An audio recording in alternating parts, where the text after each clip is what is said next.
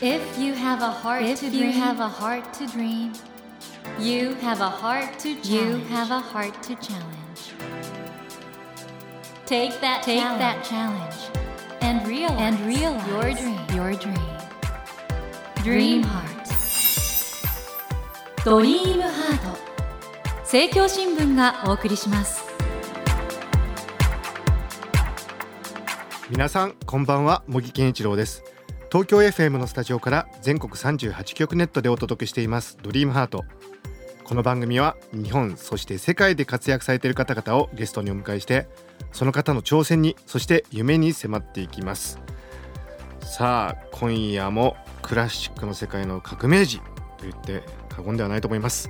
若手中心に構成されています。デアリング東京オーケストラの創立者で指揮者プロデューサーでいらっしゃいます西脇義則さんをお迎えしています。こんばんはこんばんは。よろしくお願いしますよろしくお願いします。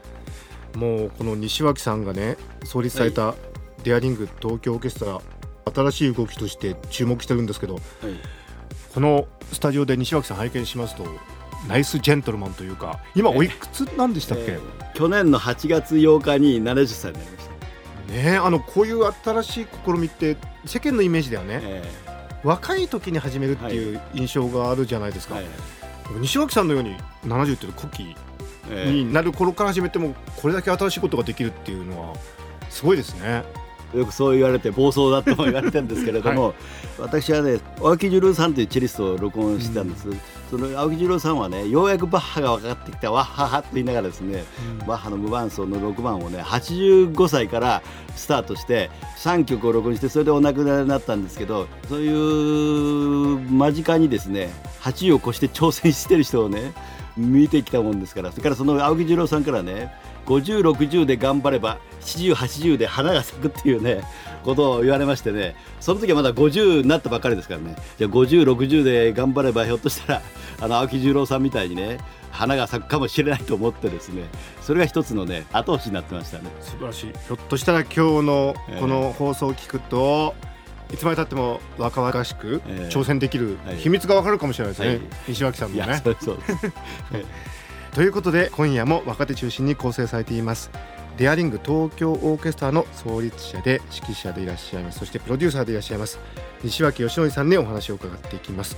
西脇さん今夜もどうぞよろしくお願いします。よろしくお願いします。それでは西脇さんのプはい。ロフィールをご紹介させてください、西脇義則さんは1948年愛知県のお生まれで15歳でチェロを始め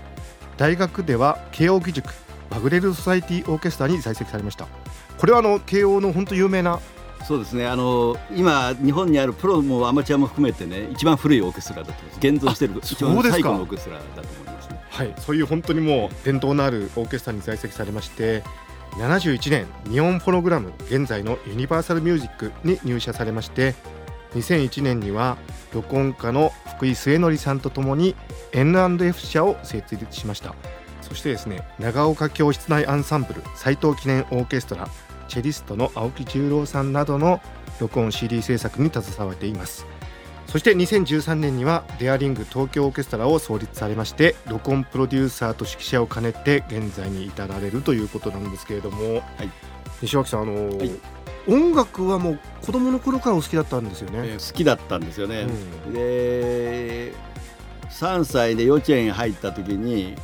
僕一人だけねなんか歌を歌ってね入園式の時にスキップして出てきたらしいんですよ。でそれを母親が見てこの子は音楽が好きかもしれないということで木琴教室に10年間ぐらい行ってましたね。その頃はどんな音楽をよくお聴きになってたんですか？あうちにはね多少 SP があって特にショパンの当時は SP なんですけどそれが何枚かあってそれはよく聞いてましたね。で大学は音大には行かずはい。慶応大学に行かれたということで、これ音大に行くことは考えなかったいやもう音大ね本当は行きたかったと思うん。ですよ、ところがね僕の周りには音楽の好きな人は結構いたんだけど音楽家なんて誰もいないしね、でどうしたら音楽家になれるかっていうのがね周りに教えてくれる人は誰もいないわけですよ。まあ、木琴はやらせてくれてたんだけどオーケストラにはないので高校生の時にようやく2年にチェロを始めたので高校2年からねチェロを始めたって音楽大学なんかに入れるわけがないっていうことも分かってたのでオーケストラがとにかくやりたいわけですから大学に入ったらね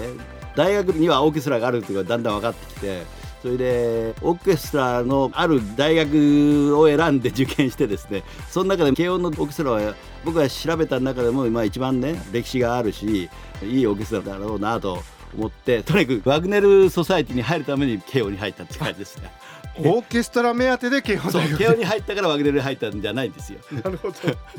ということであの本当に伝統ある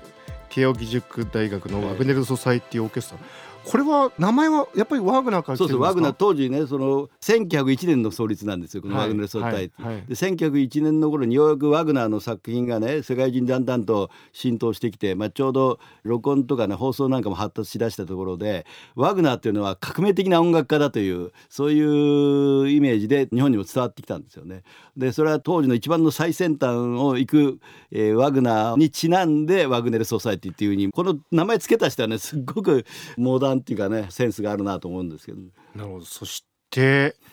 この就職の時なんですけれども、はい。えー当時の日本フォログラム現在のユニバーサルミュージックに入社されたのですが実はこれこの前に別の会社にも、ええまあ慶応に行ってたってことで、ええ。周りはねほとんど銀行とかね、はい、まあ、商社とか大きな電気会社とかねほとんどの人はみんなそこに就職するんです。で親もね、まあ、そういう一般の会社に入ってほしいと願ったと思うんですよね。ところが僕は大学でオーケストラしかやってないですからね勉強はねあんまり してなかったんでまあ一応親のね希望を組んで銀行は受けたんですよ。うん、で名古屋の銀行にね入ることになってたんですけれどもところがその卒業するちょうど2ヶ月ぐらい前かな。年が明けて1月でも試験が始まるか始まらないかっていう時にね卒業試験の時に新聞にですね日本ホノグラムの募集広告が大卒募集というのが出たんです、はい。それで試験を受けたんですよ。あのーはい。ご両親は何とおっしゃいました、これはねもうね卒業間際ですからね。絶対起こるってことはもう分かってたんですけど、まあおね、親父にですね銀行に入ることになってるけどレコード会社を受けたら受かったからそっち行きたいっつって。まずねぶん殴られました あお父さんとしてはもう、もうこれはね何を今頃言ってるんだと。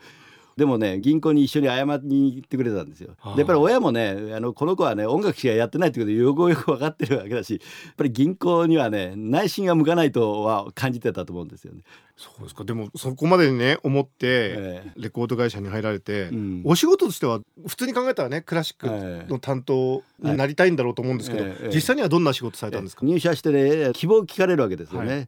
当時13人ぐらい大卒で入ったんですけど、12人まではね制作と宣伝を希望したんですよ。うん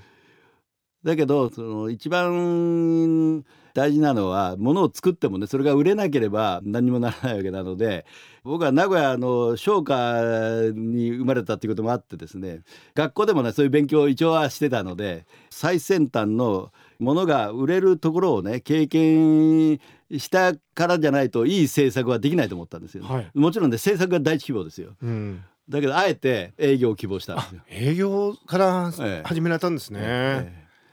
いろいろ苦労があったんじゃないんでいやすかものすごく苦労しました。で 営業に配属はすぐ決まったんですけど、ええ。これがなんとねもう僕は名古屋にはもう二度と戻らないというつもりでね 東京のレコード会社に入ったのに最初の配属先が名古屋だったんですよ。名古屋で営業された。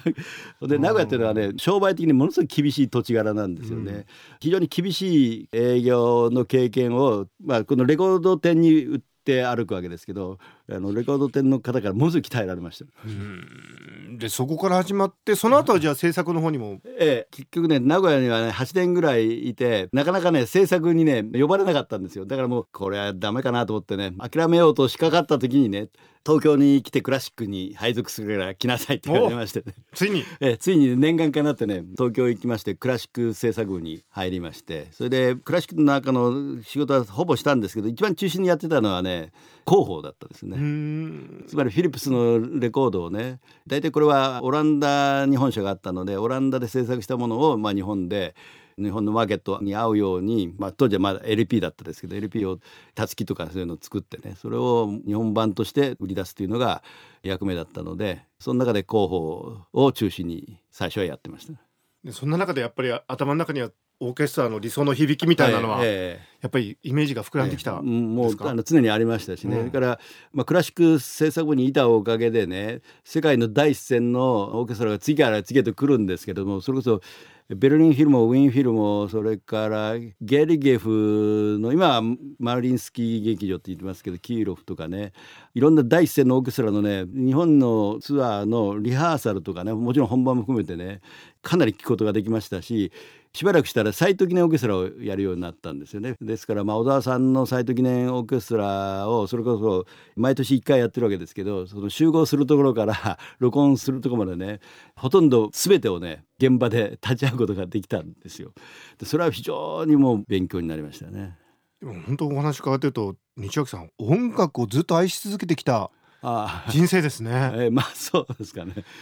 でそんな中で2001年 N&F っていうこの会社を創立されるわけなんですけどはい。これはもう自分たちでもうレコードを作りたいって思いが募った、えーあのね2001年に独立したんですけど会社辞めたのは1999年で21世紀の直前だったんですけれどもね、えその頃になるとレコード会社の再編成というのが行われて、うん。特にクラシックの中では、まあ、僕はフィリップスというレーベルでやってたんですけれども当時クラシックの三大レーベルって言われたグラモフォンとロンドン、まあ、デッカですねグラモンデッカフィリップスが統合されちゃったんですよね。それぞれの個性を発揮して統合されてもやっていくということだったんですけどやっぱり統合されちゃうとねだんだんだんだんね一緒になってくるもんなんですよね。それでフィリップスという特色あるレーベルでずっとやってきたんですけれどもだんだん特色がなんか薄れてきて自分たちが目指すものができなくなってきてるなと思ったのでそれを機会にね独立したんですよ。うんこの一緒に作られた福井聖則さんはもう録音技術者ということで、あの福井末則はやっぱり僕と同じフィリップスでずっとやってきたあのエンジニアで当時のデッカとかグラモフォンとかフィリップスとかねそれぞれ録音方式が明確にあったんですよね。うんうん。でその中でフィリップスの録音方式を直伝でですねプロデュースとかエンジニアとかねそういう助手なんかをしながらですね学んできたのが福井でして、まあ、福井はね今僕から言ってもなんですけど世界中でねフィリップスの伝統の録音方法をね一番身につけてる一人だと思います。その福井さんと一緒にまあ会社を立ち上げてですね、えこのデアリング東京オーケストラの録音も当然その福井さんの録音技術が使われてるってことえええですもんねもちろんそうです。えオーケストラ自体があの非常に新しい配列とかええ。空間力でやられてるわけですけど、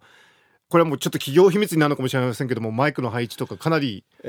工夫されてる。ねあのー通常のオーケストラにはっきりと分かれてないわけです。楽器ごとにね。はいはいはいですからそれで録音するっていうのはね録音上も常識が違うので、まあ、それも挑戦なんですよ。うんでオーケストラの録音はねほぼ確立されてるとは思いますけどねまだまだねやらなきゃいけないところが僕はあるというふうに前から感じてたんですけどねでそれはデアリング東京オーケストラのような配置で録音することによって必然的に録音のやり方を変えなきゃいけない部分があるのでねそれがこのレコーディングでうまく生かされてるかどうかはな皆さんに聞いていただいて判断していただくしかないんですけど。あの西脇さん今ね指揮者としてええデアリング東京オーケストラ率いてらっしゃるわけですけど西脇さんの考える理想の指揮者ってのはどういう存在ですか、あの指揮者っていうのはね日本語で指揮者というふうに訳してますけれども、まあ、一般的に言われたのはコンダクターですよね。でコンダクターっていうのは、まあ、車掌さんということで列車の運行がスムースにいくようにね整理をするなんかトラブルがあったらそこを対処するとかそういう役目だと思うんですけれどもそれが指揮者っていうふうに日本では訳したんでこう刀剣を振りかざして「えいや突撃!」っていうねそういうイメージがどっちかというとちょっと強いと思いますね。本当はオーケストラの全体のね流れ列車の進む方向があってそれにうまくねみんなが快適に旅行ができるようにするのがコンダクターだと思うんです。まあそんな風にあの指揮者のことを考えてらっしゃる西脇さんがはい。求める音を実現するためには、まあ、今回ね、ええ。オーケストラをまず自分で作られてえ指揮者もされてその録音のプロデューサーもされてる、まあ、本当50歳を過ぎてからいろんな行動を起こし始められたわけですけども、今このラジオを聞いてらっしゃる方々もねさまざまなご年齢だと思うんですけど、ええええやっぱり夢がある？これね年齢に関係なく夢に向かってね頑張る秘訣みたいなものってありますか？うん、もうこれはやっぱり僕はオーケストラが本当に好きだったんでしょうね。もう子供の頃から好きでだんだん自分自身の理想のオーケストラ像っていうのが 自分の中でどんどんできてきてね。それと現実の録音なんかの仕事とかいろいろ演奏会聞きに行くと僕は最初聞いて感動した未完成のような響きのオーケストラがね今はね逆になくなってきてると思うんですよ、ね、なるほど。だからそここに戻りたいというのがあるんですよね。うん。まさに革新であると同時に原点であると、えー元に戻りたいってことですね。うん。なんかそういうなんか熱いパッション情熱のようなものがあれば何歳になってもえできるってことですかね。ー まあまあそうはまあ僕は音楽が好きだからねあれなんですけど他の分野もきっとね好きなことがあれば年なんか関係ないし好きなことがある方はもうそれをね多少障害とか反対があってもやられた方がいいと思います。西脇さんあのこのデアリング東京オーケストラ今後どのようなオーケストラに成長させていきたいですか？ええまあ、今度の9月4日の演奏会がどうなるかにもよりますけれども、まあ、一つのね大きな夢があってですねブルックナーそれからワグナーが一つの、まあ、このオーケストラのやろうとしている方向の一つなんですけれどもゆくゆくねできるだけ近い将来まず一つはブルックナーの聖地であるリンツの聖フロリアン教会で演奏したいということ、うんうんからもう一つはねこれはもう多分実現するのは本当に難しいと思うけどバイロイトの祝祭劇場で演奏したいということです。パイロットの祝祭劇場そういうことで貸し出すってあるんですか？ないでしょ今まで前例あるんいやないと思います。ないんですね。ないないと思うから、まあ、まずねはい。実現は不可能だと思うんですけれどもでも夢といえばそれが夢なんですブルッ。クナーの交響曲第三番ワグナー。例えばブルックナーの交響曲をリンツの大聖堂でやって、うんそれからバイロイトでもワグナーはねものすごい大掛かりなので歌手もいっぱいいるのでね、うん基本的には。バイロイトでブルックナーの3番とか7番をやれたらまあこれで一番の夢が叶うかなと思います。マエストロ、はいあの実現を信じて応援しております。はいありがとうございます。いろいろあの西脇さんにお話を伺ってきたんですけれども、あのこの番組ドリームハートはですね、夢がテーマでして、えまあ西脇さんはもう夢実現しつつあるような気がするんですけど、人生のええ究極の夢って何なのかってお伺いしたら何でしょうか？僕はね好きなことができることが究極の夢でこれはねある時ね内田光子さんからもねお金とか財産なんかはねある方がいいかもわかんないけどそんなことよりも好きなことをやることほどね人生で喜びはないんじゃないですかって言われたんですよ。うん内田光子さん本当にあのヨーロッパ全世界であの、ええモーツァルトのねピアノえといえば内田さんっていうぐらいええの本当に素晴らしい活動ですけど、そうおっしゃってました。えええそう言ってましたね。これは本当にリスナーの方も共感するんじゃないかな。ええ。うん。素晴らしい。え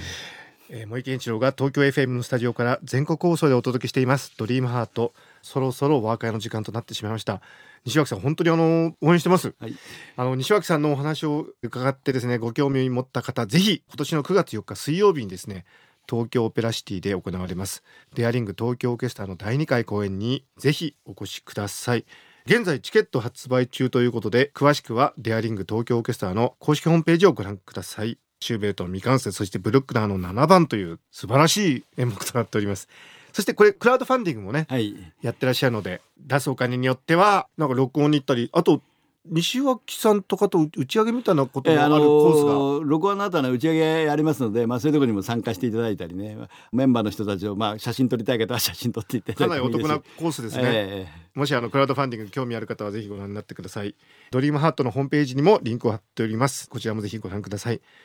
ということであの西脇さんあのこのラジオを聞いてらっしゃる方も公演ちょっと行ってみたいなと思う方がいらっしゃると思うんですけどね。このデアリング東京オーケストラ第2回公演どんな公演になりますか？えはい。まあ、僕もそうなんですけどメンバーもすごくね楽しみにしてましてぜひ多くの方に聞いていただければありがたいと思います。ぜひ皆さんお出かけください。ということで今夜のドリームハートは若手中心に構成されています。デアリング東京オーケストラの創立者で指揮者そしてプロデューサーでいらっしゃいます西脇義則さんをお迎えしました。西脇さん本当にあの2週にわたって心の動く話あの素晴らしかったです。そうです。はい。え。ありがとうございました、はい。どうもありがとうございました。Never let go of that dream. Never forget Never that forget heart to that challenge. heart to challenge. Dream Heart. 茂木健一郎が東京 FM のスタジオから全国38局ネットでお届けしてきました「ドリームハート今夜も若手中心に構成されていますレアリング東京オーケストラの創立者で指揮者プロデューサーでもあります西脇義則さんをお迎えしましたがいかがでしたでしょうか？西脇さんはもう70になると。それでこのような新しい挑戦を続けてらっしゃると。僕ね最近会社にね勤めてらっしゃる方とお話してるともう60歳65歳という区切りでね定年でその後どうしようっていう方これリスナーの方もねそういう年齢でもうその先はどうしようって考えるそういう方いらっしゃると思うんですけどやっぱり今ね人生100年時代ですよ皆さん。もう西脇さんとまではいかなくてもやっぱり夢をね追うその年齢に年齢制限はないですよ。これやっぱりね夢って何歳になっても追うべきだと思いますしあと西脇さんが言ってたことでね素晴らしいのは実は新しいようで原点に戻ることなんだと。これね夢のキーワードじゃないでしょうか。皆さんの人生でも新しい挑戦のようでいて実は原点に戻ってもともとこういうことやりたかったんだよねとかこれが夢だったんだよねというようなことにぜひチャレンジされたらいかがでしょうか。西脇さんのですね指揮するこの曲を聴いてそして自分の夢をもう一度考えてみる。そんなね時間の過ごし方も素敵かなと思います。さてドリームハートのホームページでは1000円分の図書カードに番組特製のエコバッグをつけて毎週3名の方にプレゼントしています。番組へのご意見などメッセージをお書き添えの上ドリームハートのホームページよりご応募ください。お待ちしています。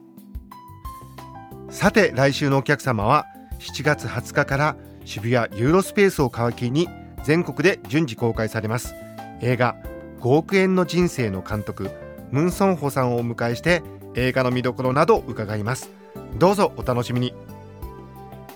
それではまた土曜の夜10時にお会いしましょう。ドリームハートお相手は森健一郎でした。ドリームハート。政教新聞がお送りしました。